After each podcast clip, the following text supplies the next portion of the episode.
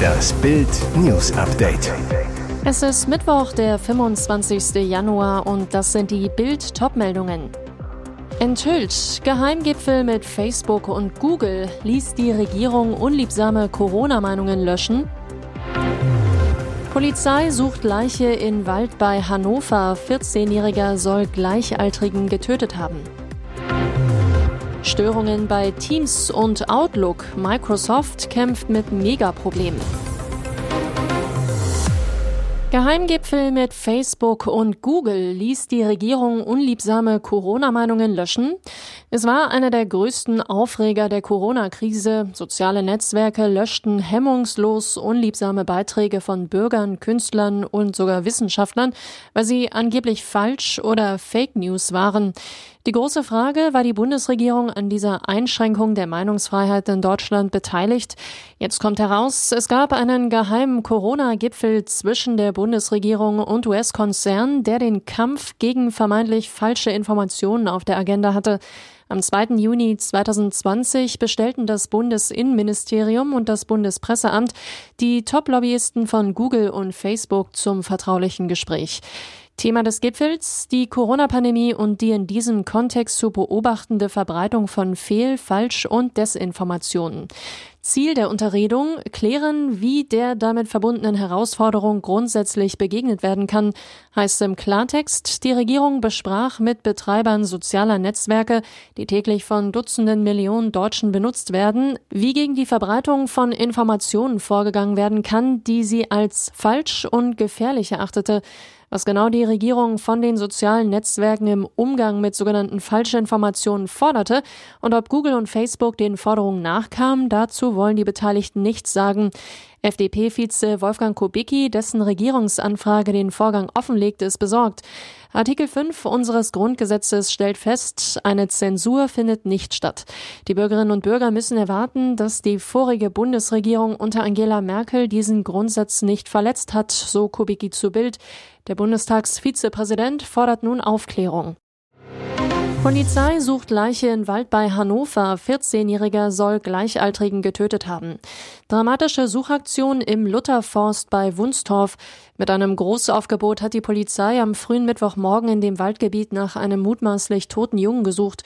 Die Eltern hatten den 14-Jährigen als vermisst gemeldet. Ermittler starteten umgehend eine groß angelegte Suchaktion. Dann die grausame Wendung. Im Rahmen der Ermittlungen stieß die Polizei auf einen 14-jährigen Jungen aus demselben Ort. Dieser gab an, er habe den Gleichaltrigen getötet. Der Teenager ist momentan noch bei der Polizei, wurde aber noch nicht offiziell vernommen. Die Einsatzkräfte haben nach Bildinformationen das etwa neun Quadratkilometer große Gebiet aufgeteilt. Die eine Hälfte durchsuchten zunächst rund 170 Feuerwehrleute und Einheiten der Polizei mit einer Menschenkette. Die andere Hälfte wurde von speziell trainierten Hunden abgelaufen. Nun suchen Feuerwehr und Polizei nochmals im Teil, in dem die Hunde waren. Bisher konnte der vermisste Junge nicht gefunden werden. Die Polizei gibt allerdings die Hoffnung nicht auf, den Jungen doch noch lebend aufzuspüren. Mega-Störung bei Microsoft. Der Softwareentwickler hat offenbar mit technischen Problemen bei seinen Diensten wie Outlook oder Teams gekämpft. Auch Spiele-Server wie etwa vom Computerspiel Minecraft oder der Live-Zugang zur Microsoft-Konsole Xbox waren betroffen. Mittlerweile scheint die Störung behoben. Nutzer weltweit hatten am Mittwoch keinen Zugriff auf E-Mails oder Videokonferenzen, wie sich aus den Daten von downdetector.com ergab. In Ländern wie Deutschland oder Indien meldeten jeweils mehrere tausend Nutzer Schwierigkeiten. Beim Störungsportal Alle Störungen fanden sich ebenfalls tausende Meldungen zu Problemen. Microsoft teilte mit, der Ursache auf den Grund zu gehen. Das Unternehmen machte später ein Problem bei der Netzwerkkonfiguration als Ursache der Störung aus. Man habe eine Änderung rückgängig gemacht, die nach bisherigen Erkenntnissen die Störung ausgelöst habe, teilte der Konzern per Twitter mit. Die weltweite Störung kommt nur wenige Tage nachdem der Technologiekonzern einen massiven Kahlschlag angekündigt hatte. In den kommenden Monaten will der Software-Riese 10.000 Beschäftigte entlassen.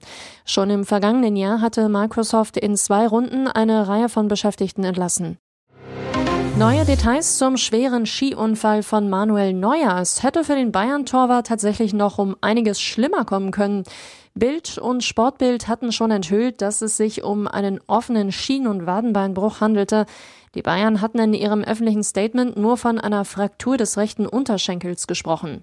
Aber jetzt erst ist klar, was sich da auf seiner Skitour am 9. Dezember für ein Drama abspielte. Für Neuer war die medizinische Versorgung seines Beins nach dem Unglück am Hang des Rosskopfs ein Wettlauf gegen die Zeit. Wie Sportbild in seiner aktuellen Ausgabe berichtet, hatte der offene Bruch schon am Unfallort starke Blutungen zur Folge. Die klaffende Wunde wurde zumindest notdürftig von Neuers Skischuh zusammengehalten. Weiteres verstörendes Detail, an der Bruchstelle sollen sich die Hautlappen immer weiter ausgedehnt haben. Aufgrund der Blutung und der entstehenden Schwellung wäre diese Ausdehnung zu groß geworden, hätten die Ärzte auf das Zurückgehen der Schwellung warten müssen. Dieser Vorgang kann bis zu zwei Wochen dauern und hätte damit den Heilungsverlauf beeinflussen können.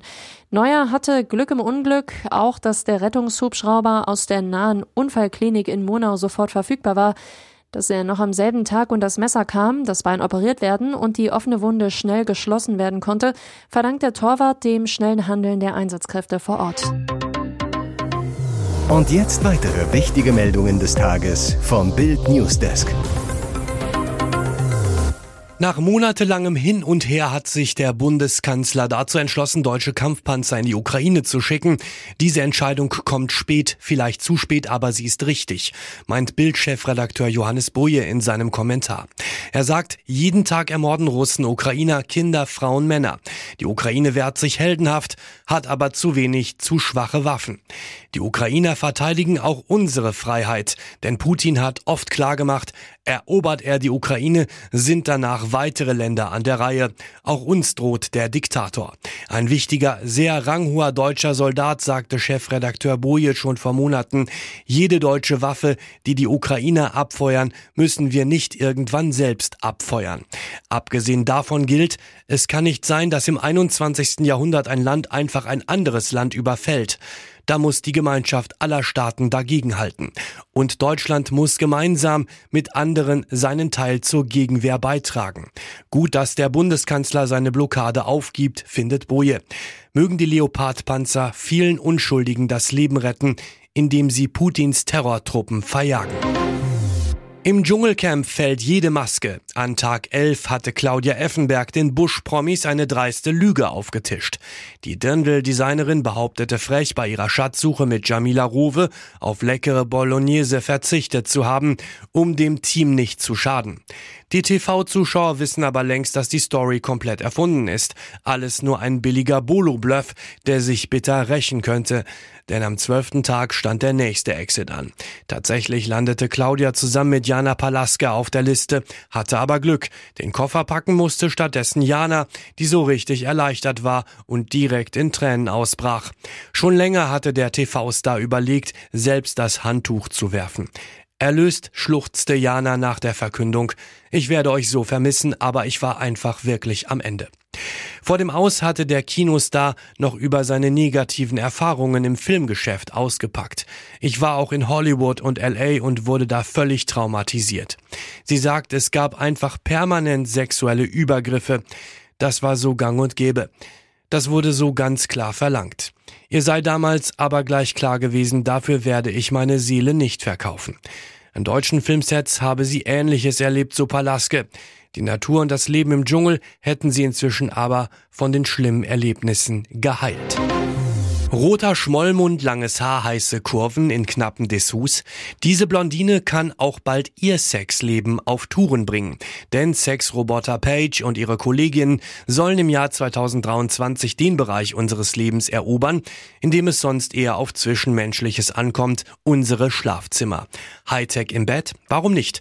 Mit Uhren, die unseren Schlaf tracken, Staubsaugerrobotern, die unseren Wohnungsputz übernehmen und Alexa, die unser Licht riegelt, ist smarte Technik aus unserem Alltag schon lange nicht mehr wegzudenken. Und das geht auch bei der schönsten Nebensache der Welt, Stichwort Smart Sex. Um trotz Abstand zueinander die eigene Sexualität auszuleben, hat sich Cybersex in der Pandemie bewährt. Jetzt sehen sich Menschen wieder nach Erfahrungen im echten Leben, was nicht bedeutet, dass sie dabei auf Technik verzichten wollen. Laut einer Untersuchung der Love Honey Group hätten 36 Prozent der Teilnehmer nichts gegen Sex mit einem Roboter. Den ersten Sexroboter brachte das US-amerikanische Unternehmen Real Doll 2018 auf den Markt. Das günstigste Modell war für 12.000 Dollar zu haben. Wie Sexpuppen bestehen auch Sexroboter aus einem Metallkorsett, das mit einer Silikonschicht überzogen wird. Einzig die darin verbaute Technik hebt das sexuelle Erlebnis auf ein anderes Level. Hier ist das Bild News Update. Und das ist heute auch noch hörenswert.